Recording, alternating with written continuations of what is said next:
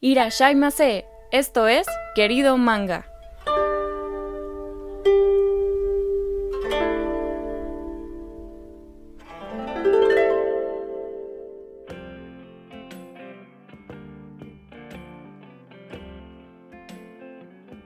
Hablemos de los días festivos o feriados más comunes en Japón. Antes de continuar, quiero agradecerles por escucharnos y pedirles de favor si recomiendan querido manga a los otakus que conozcan. Sigan la cuenta de Instagram querido un punto manga y nos califiquen, dejen un comentario si reproducen los episodios a través de Apple Podcast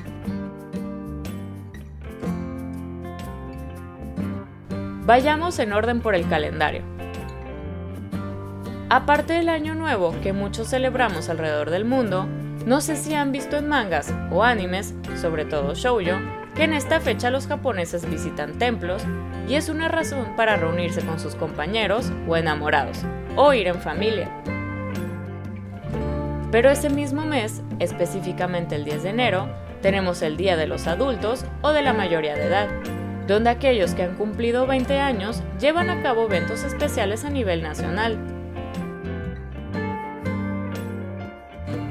Próximo a eso tenemos el 11 de febrero, que es el Día de la Fundación Nacional, un día en que todo el país nihon celebra. Ellos también tienen Día de la Constitución y es el 3 de mayo, y el Día del Niño el 5 de mayo. Pero entre esos dos, el 4 de mayo, está el Día Verde, dedicado a la naturaleza. Otros días dedicados a la naturaleza son el Día del Mar, que toma lugar el tercer lunes de julio, y el Día de la Montaña, es el 11 de agosto, donde se aprovecha para hacer senderismo en las múltiples montañas de Japón u otras actividades en ellas. Tenemos el Día de los Ancianos o de los Abuelos, que se celebra el tercer lunes de septiembre, para demostrar respeto y valorar a aquellos de la tercera edad. Entre el 22 y 23 de septiembre tienen el equinoccio de otoño, donde rezan por sus difuntos y ofrecen distintas cosas en los templos, como incienso, por ejemplo. Hay un día dedicado al deporte y la salud, y este es el 10 de octubre. Aparte, para conmemorar los Juegos Olímpicos de Tokio de 1964.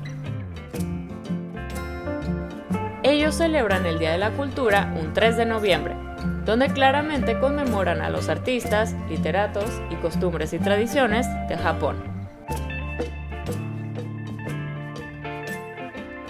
Por último, les cuento que el 23 de noviembre ellos celebran el Día del Trabajo, para recordar la importancia de laborar lo cual seguro también han visto o escuchado que los japoneses tienen la costumbre de trabajar horas extras y normalizar el esforzarse arduamente en el lugar que se desempeñan.